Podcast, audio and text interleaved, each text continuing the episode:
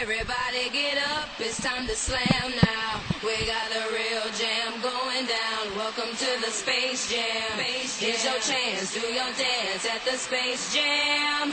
Alright.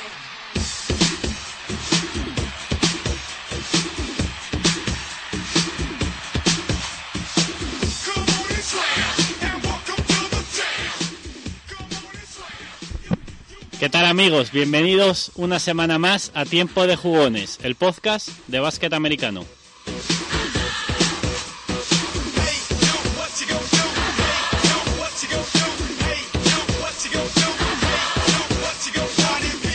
Estamos con todos ustedes para hablar de la mejor liga del mundo, la NBA, y está con nosotros Enrique García. ¿Qué tal? Muy buenas, Sergio Andrés. Y antes de nada, dar las gracias a la gente de 48minutos.com y de kianzona.com por incluirnos en su lista de podcast. Muchas gracias. Muchas gracias, amigos. Y hoy contamos con la ayuda y con la sapiencia, una vez más, de Paul, Re- Paul Requejo de la Fuente, desde Donosti. ¿Qué tal, amigo? Buenos días, Enrique, Sergio, ¿qué hay? Aquí estamos, dispuestos a hablar de NBA.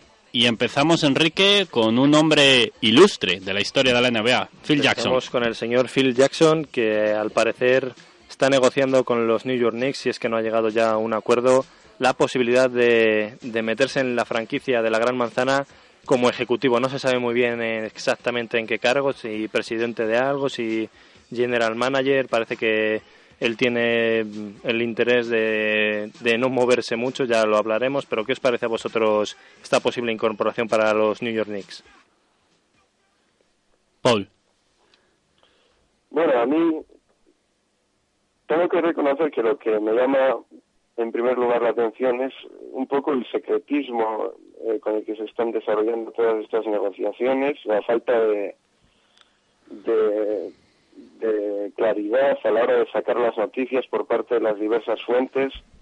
Eh, no sé, me llama la atención que un poco en, una liga donde todo está tan, tan mediatizado, eh, un- una persona como Phil Jackson todavía eh, siga envuelta de, tanta rumorología, de tan poca claridad, pero, en fin, eh, ya sabemos cómo son estas cosas. Supongo que Phil Jackson estará negociando, como de costumbre, por el último centavo eh, para sacarle a Dolan eh, todo lo que tiene más, pero en principio sí parece que cada vez empieza a confirmarse más eh, la noticia de que Phil Jackson ocupará algún puesto eh, en, en los Knicks. El problema es precisamente eh, clarificar cuál será ese puesto y cuál será su función concreta dentro de la franquicia. Eh, desde luego, por la poca experiencia que tenemos de, Phil Jackson en, en este tipo de negociaciones, eh, en las altas esferas de las franquicias de la NBA, que fue la, la negociación fracasada con, con los Lakers hace eh, ahora más de un año ya, fue que Phil Jackson demostró ser eh, un, un negociador eh, encarnizado, ¿no? Él puso una serie de condiciones eh, que Kupchak eh, llegó más tarde a calificar como pues eh, pedir la luna, ¿no? Supongo que eh, Phil Jackson no pedirá lo mismo a, los Knicks que lo que le pidió a los Lakers, porque había, en, el caso de Los Ángeles, rencillas personales ahí detrás, pero yo en un principio sí me niego a creer que Phil Jackson se va a, conformar con, ser una eh, mera decoración ¿no?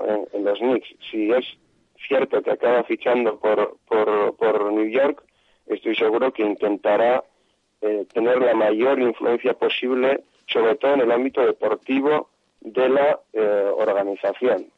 No sé hasta qué punto en el ámbito financiero, porque eh, con los Lakers se lleva a rumorear que exigió incluso acciones, un, un cierto porcentaje de acciones de, los Lakers. No creo que en, los Knicks llegue a tanto, pero desde luego Phil Jackson intentará influir y en mi humilde opinión creo que para bien de los Knicks. Creo que cuando mayor sea el intervencionismo de Phil Jackson en ese equipo, en esa plantilla y en todo el entramado deportivo de los Knicks, eh, serán mejores noticias para el equipo.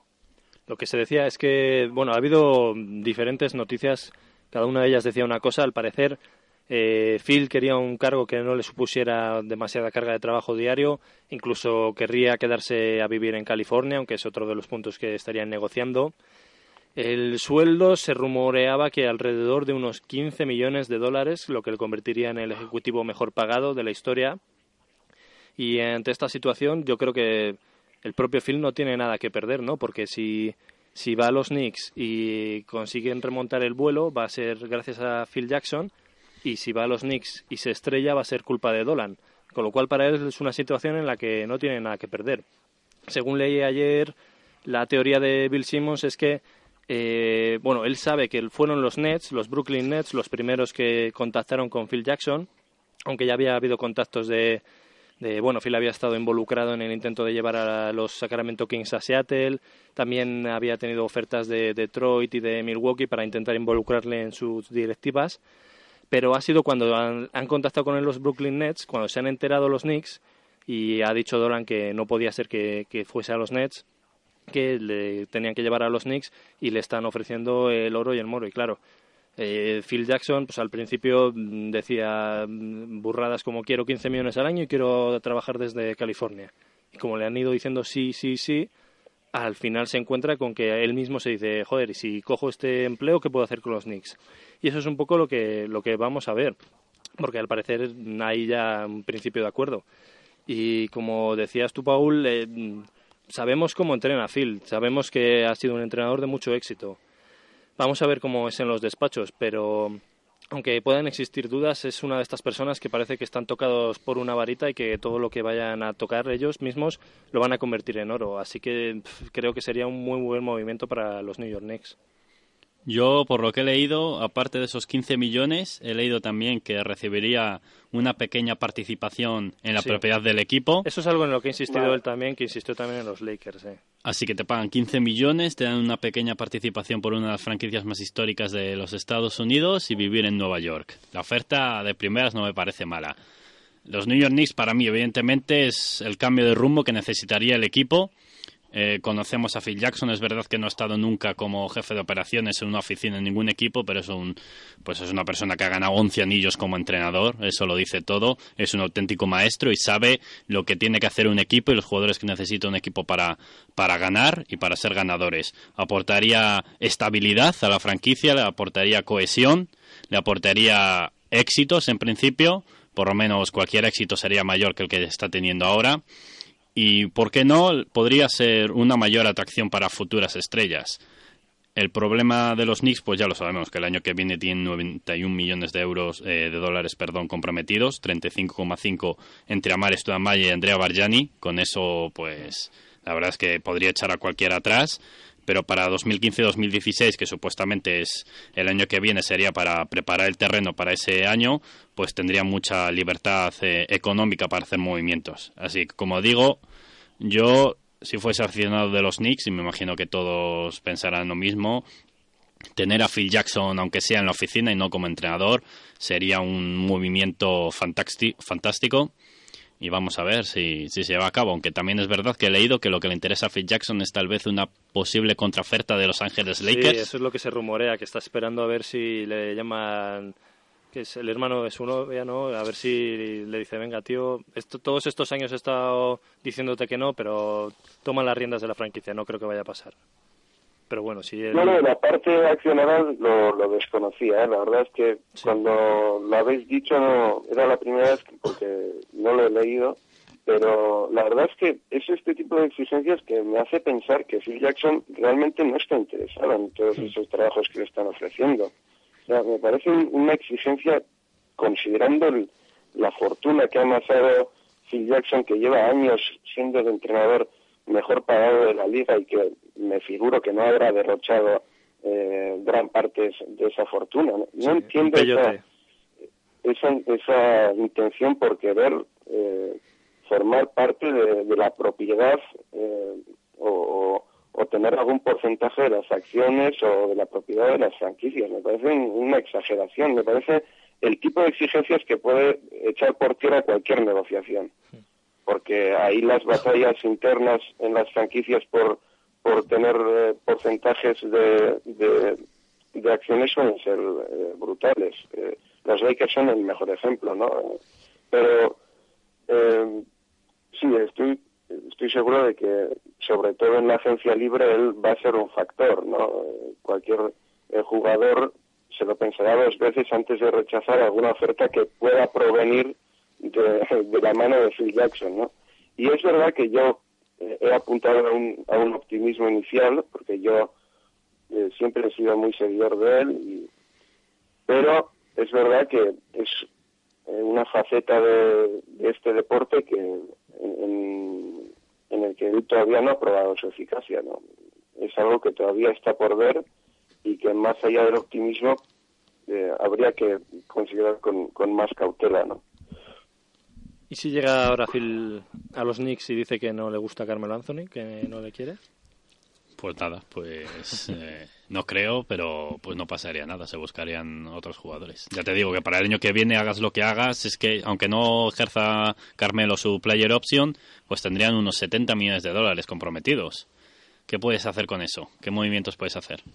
Es muy difícil. Tú decías que, que es bueno tener alguien como Phil en las oficinas, para eso tienes que tenerlo en las oficinas. O sea, creo que si hay algo que, en lo que los Knicks le tienen que decir que no, es en trabajar desde Los Ángeles, porque Phil Jackson es una persona que mm, va a contagiar al resto, pero para contagiar al resto tiene que tener contacto con la gente de los Knicks. Si lo va a hacer todo desde la otra punta del mundo, no sé yo hasta qué punto va a cambiar la, cultura de trabajo de esa franquicia. Eh, y él, eh, precisamente eso es algo de lo que estaba en contra. Él no quiere tener un trabajo que le consuma mucho. Eh, también el otro día escuchaba una entrevista a Steve Kerr que decía que la vida del general manager y del ejecutivo que es muy dura, que no paran de hacer viajes y demás.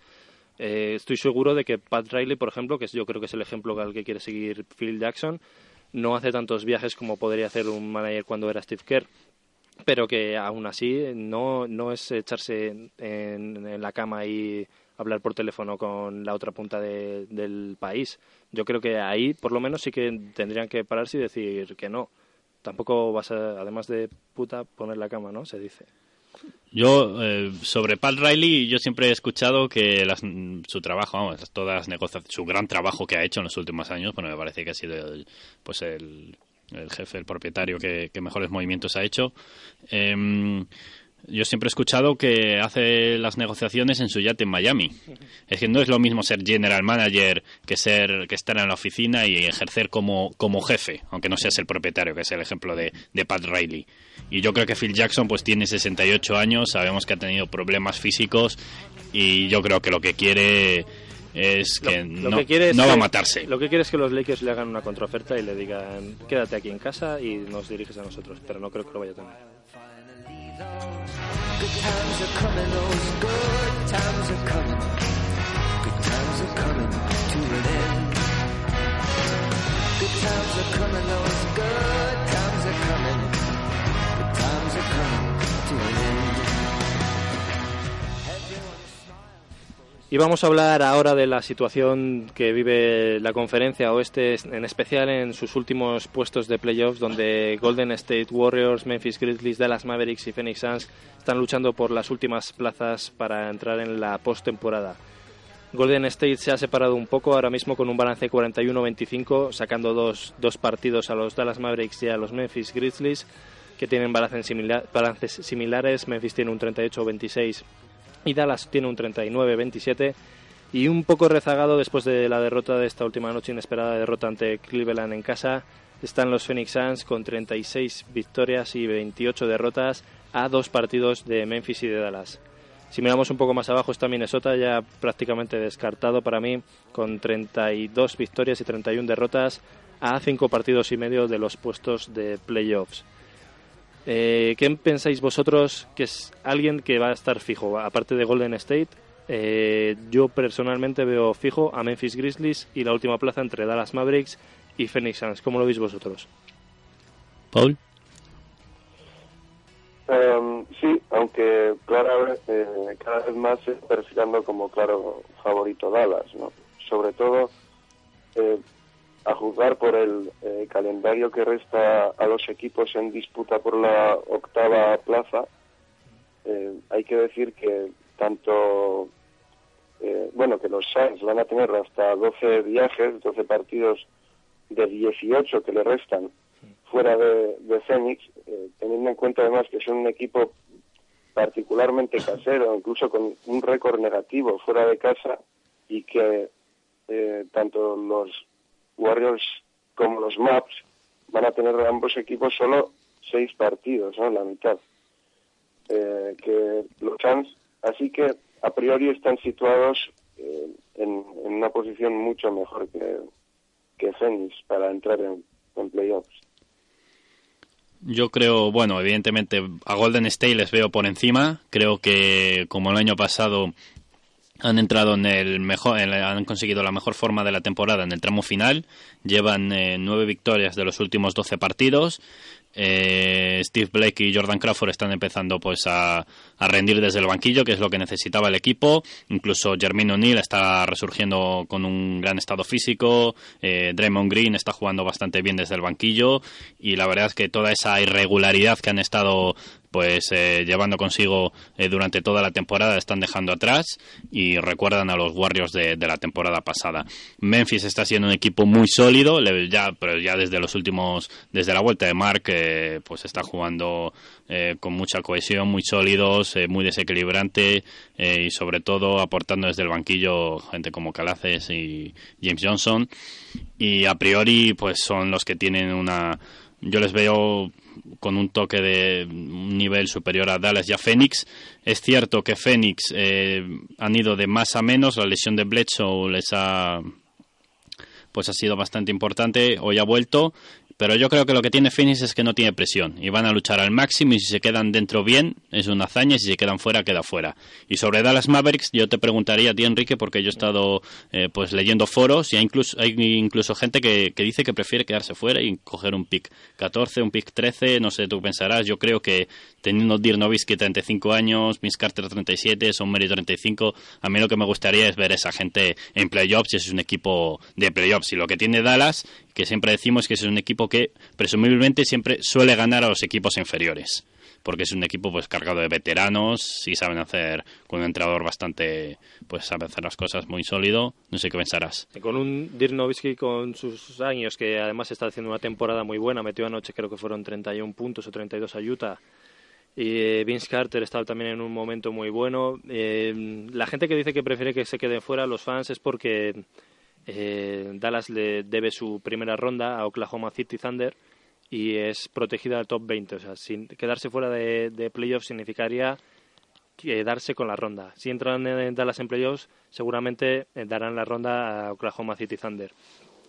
Sin embargo, yo viendo los, los últimos resultados de Dallas en el draft, aunque Shane Larkin está, bueno, vamos a darle un poco más de tiempo, pero viendo los fracasos que ha habido en el draft de parte de Dallas, prefiero eh, dar la ronda ya de una vez, entrar en playoffs, llegar hasta donde se llegue. Si ganas un partido a los eh, San Antonio Spurs, pues un partido, dos. Pero tener otra vez esa sensación de que estás eh, compitiendo por algo. Y al mismo tiempo, al dar ya el pick a, Oklahoma City, Dallas tendría la oportunidad de volver a negociar con su primer pick de años venideros, porque es algo que no han podido hacer hasta ahora debido a este pick que estaba pendiente y donde Donnie Nelson y Mark Cuban siempre han tenido más éxito es con la negociación vía traspaso, no vía draft. Por eso creo que es mm, como, como fan de la franquicia, obviamente lo mejor es que Dallas entre en playoffs. Eh, viendo el nivel de Memphis y el nivel de Golden State las, eh, los últimos partidos, las últimas semanas, obviamente parece que lo lógico es quedarse con el octavo puesto. Pero es que Dallas eh, te da sensaciones muy encontradas. Mm, tanto puede ganar en partidos seguidos a Blazers y Pacers, como ir y perder en, en Denver de paliza. O, y luego, luego está, obviamente, habría que hablar de su defensa, que es incapaz de parar a nadie.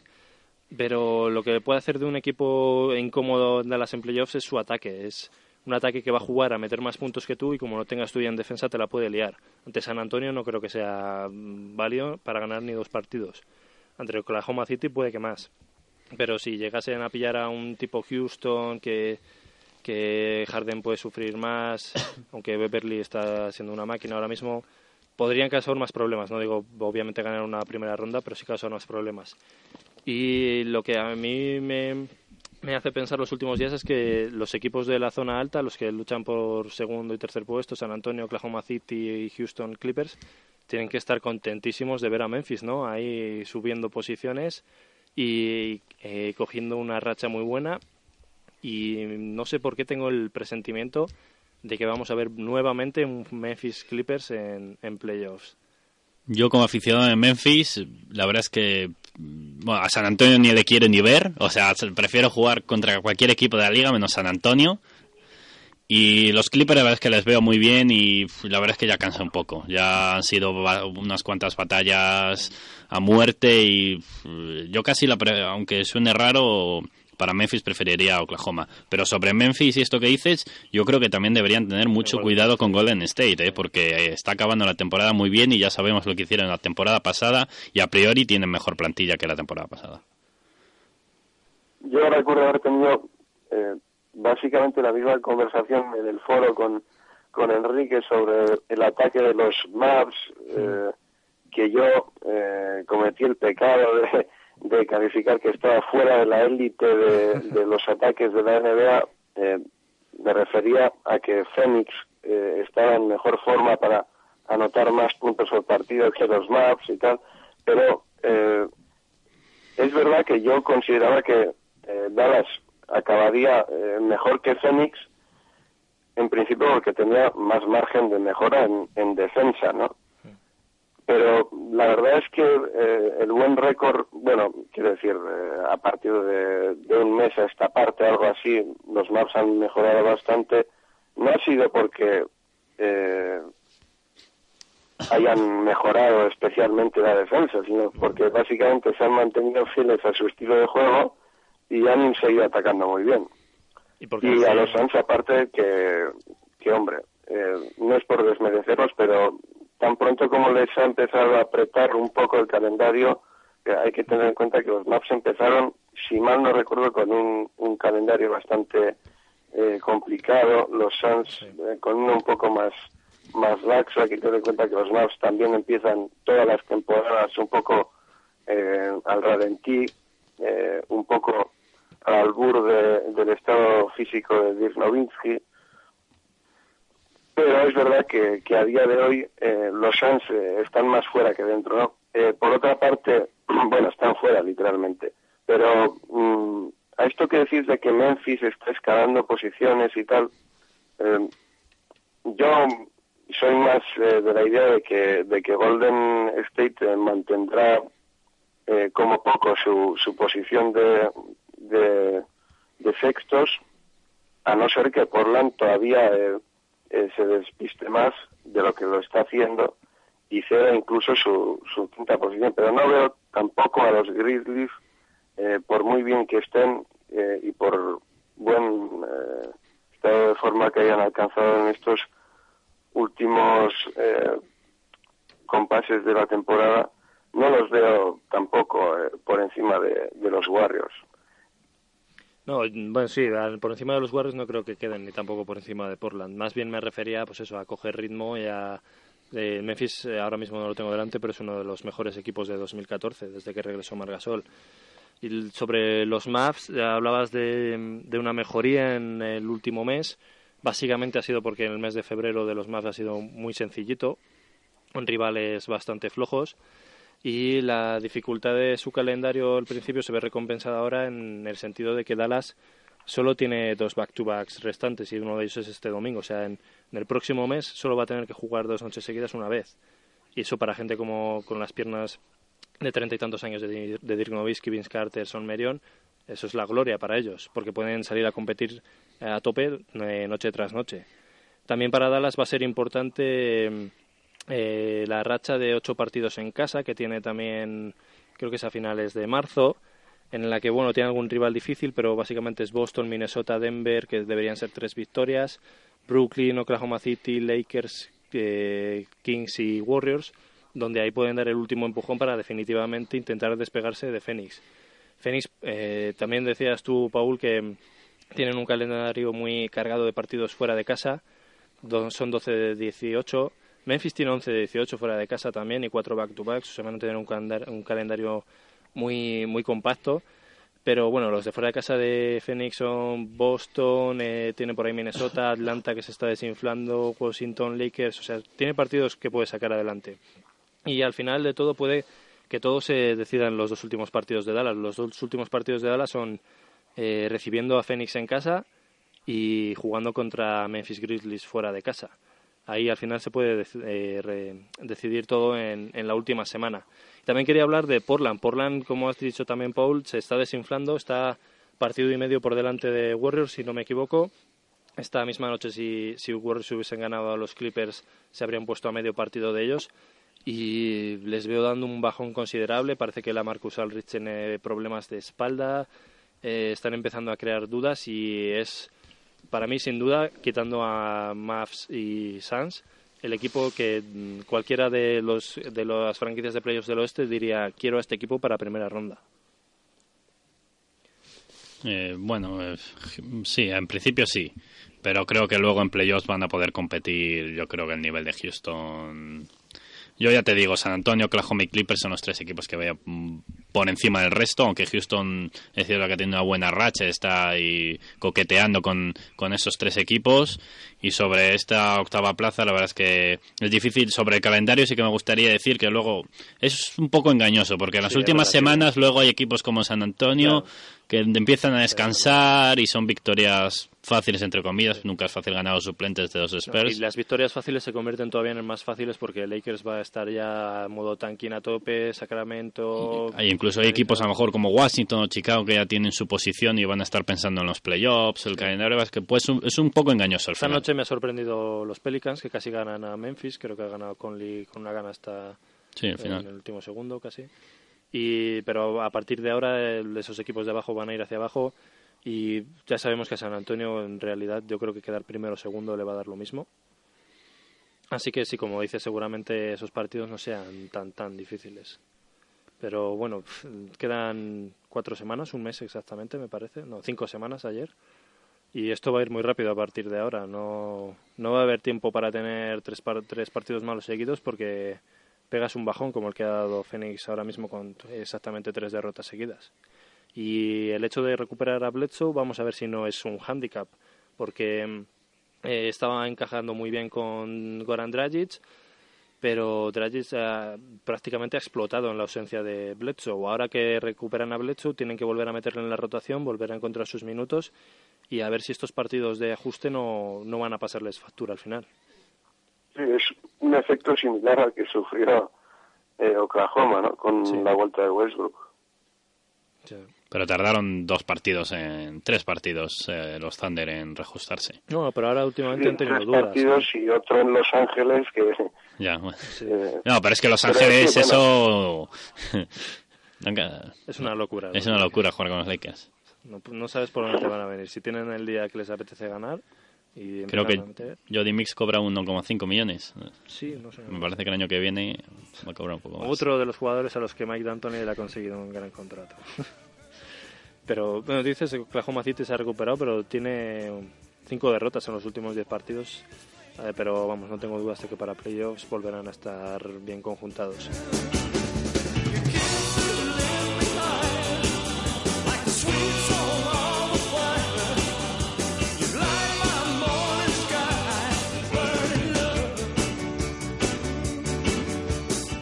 Pasamos a hablar de los playoffs del este, que si bien los del oeste están ahí emocionantes y merece la pena hablar de ellos porque parece que vamos a ver una gran competencia, los del este están subiendo un poco el nivel, pero tampoco da para mucho. En la parte final eh, encontramos, vamos a tirar desde el tercer puesto porque es más o menos donde se juega todo. Toronto está tercero con, con 36 victorias y 27 derrotas. A un partido y medio está Chicago. Después viene Brooklyn, Washington. De a dos partidos ya y medio de Washington hay una pequeña brecha, está Charlotte Bobcats. También otra pequeña brecha de otros dos partidos y medio con Atlanta Hawks que se está desmoronando. Y ahí vienen los New York Knicks que después de la racha de, yo que sé que cuántas fueron, 8 o 9 derrotas seguidas en enero, en febrero, vuelven a estar ahí, vuelven a encontrar un poco sus sensaciones, cinco victorias seguidas, están a una diferencia de tres partidos de Atlanta y después de ellos están ya eh, a medio partido de New York, Detroit y Cleveland, que son un poco los que van a intentar luchar por esa octava eh, plaza. Atlanta se está desmoronando. ¿Creéis que llegarán los Knicks a alcanzar a los Hawks? Para mí los Hawks son los... Dale, Paul. No, decía que muy malo tendrían que hacer, porque antes hemos estado hablando de, calendario y el que afrontan eh, los Hawks eh, es relativamente cómodo de aquí a final de, temporada, con muchos partidos en Atlanta eh, y, vamos, tendrían que hacerlo muy mal para, para terminar peor que los Pistons, siendo los Hawks un equipo que también un poco como los Suns se ha hecho fuerte en casa, ¿no? Con, con buen récord en los partidos eh, disputados en casa. Sí. 17-11 y lo cierto es que le restan muchos menos desplazamientos que a los pistos. Los Knicks, como posibilidad remota, eh, en caso, repito, de que Atlanta lo especialmente mal y pierda una inesperada cantidad de sus partidos jugados en casa, eh, la opción de los Knicks está ahí en la medida en que New York tampoco tiene un calendario especialmente duro muchos partidos en el Madison, aunque esto cada vez signifique menos, pero muchos rivales ya casi matemáticamente fuera de los playoffs, cuando no, eh, como vosotros comentáis, abiertamente arrojados a la encarnizada lucha del tanking, y como posibilidad remota existe. Eh, yo de todas formas sigo viéndolo todo en manos de, los Hawks. Prácticamente les bastaría seguir siendo eh, cumplidores en casa para asegurarse los, los playoffs.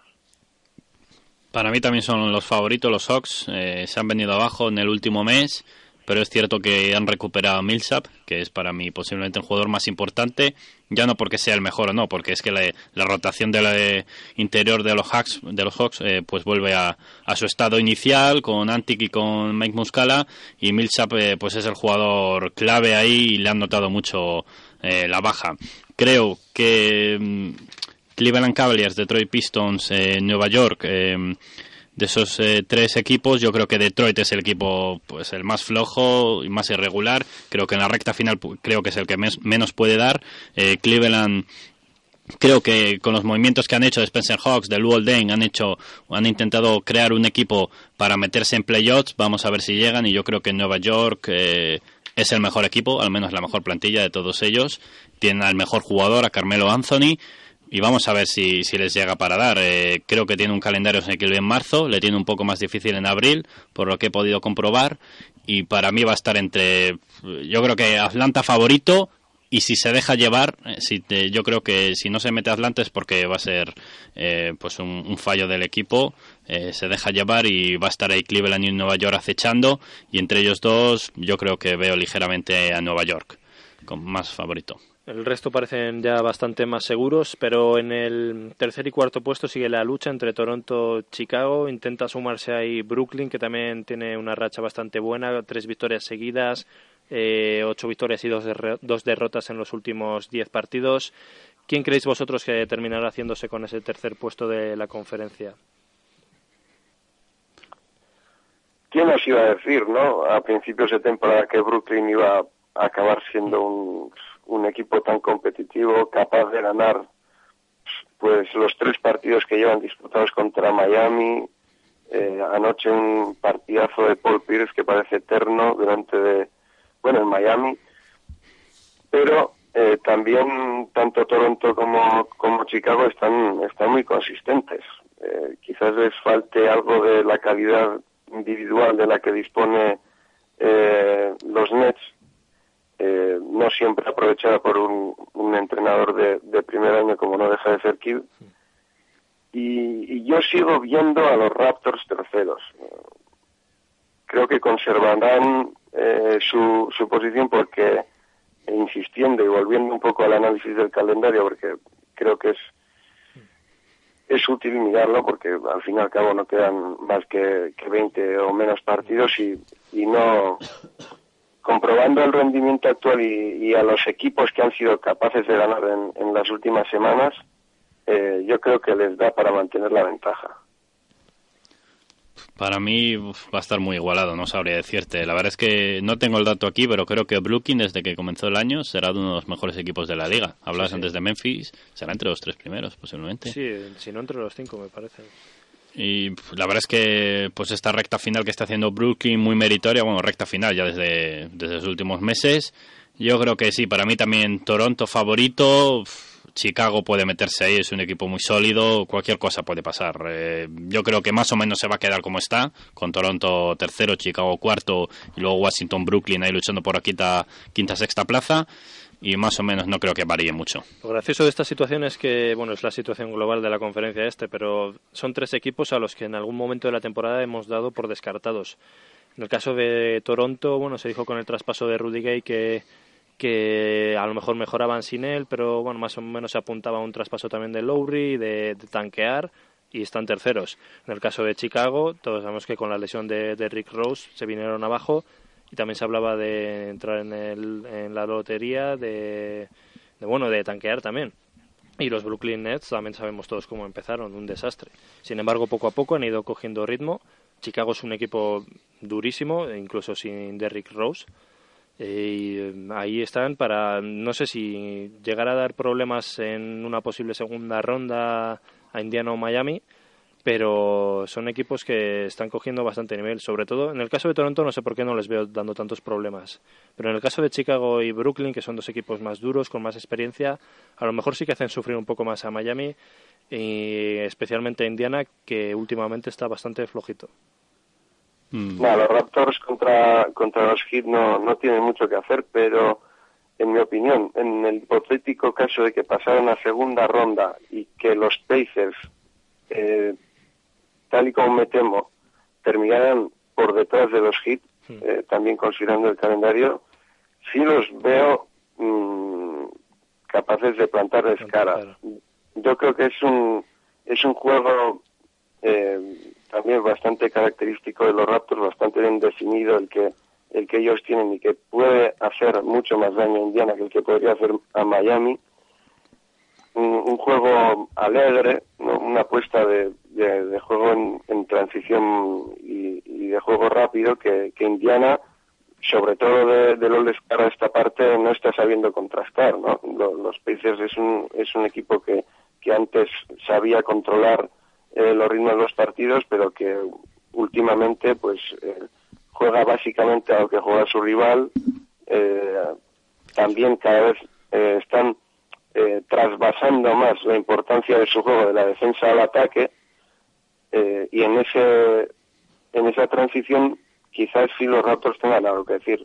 También Washington eh, es un equipo que, que por calendario puede eh, terminar entre los cuatro primeros. Aquí yo creo que la diferencia no es tanto entre quién sea tercero o cuarto como quién será cuarto y quién será quinto, ¿no? Quién tendrá el factor cancha a favor en, en, la, primera, serie, Yo sobre estos cuatro equipos, eh, bueno, lo que decías, yo lo de Chicago no me esperaba para nada que se, se metiesen en playoffs y ya te digo entre los cuatro primeros.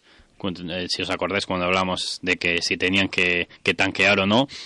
Sobre Brooklyn Nets yo nunca les di les di por muertos porque creo que es el equipo que la mejor plantilla, o al menos el equipo con más talento y a priori creo que es el equipo que más aprietos puede meter a Indiana y Miami dentro de lo posible porque si Indiana y Miami juegan al nivel que se espera de ellos, pues no hay rival alguno que les pueda pues eh, luchar eh, pues a siete partidos en el este y sobre, no sé, Washington es un equipo que a la chita callando, que está haciendo, está lleva en playoffs pues casi toda temporada, pero ahí en la media tabla y va lo suyo. Yo creo que es un equipo que en playoffs, que está, pues ha formado un grupo pues con mucha cohesión, bastante sólido, puede ser bastante interesante de ver y puede dar pues algún aprieto por ahí, vamos a ver.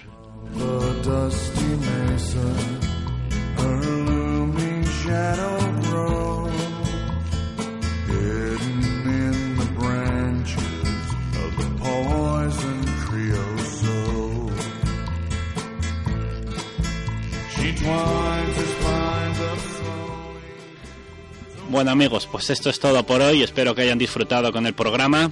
Enrique García, ha sido un placer contar contigo. Un placer, Sergio Andrés, y esta vez sí esperamos estar la semana que viene también aquí. Esperemos que no haya ningún problema. Muchísimas gracias a Paul Requejo por tu ayuda y por tu sapiencia. Ha sido un placer contar contigo.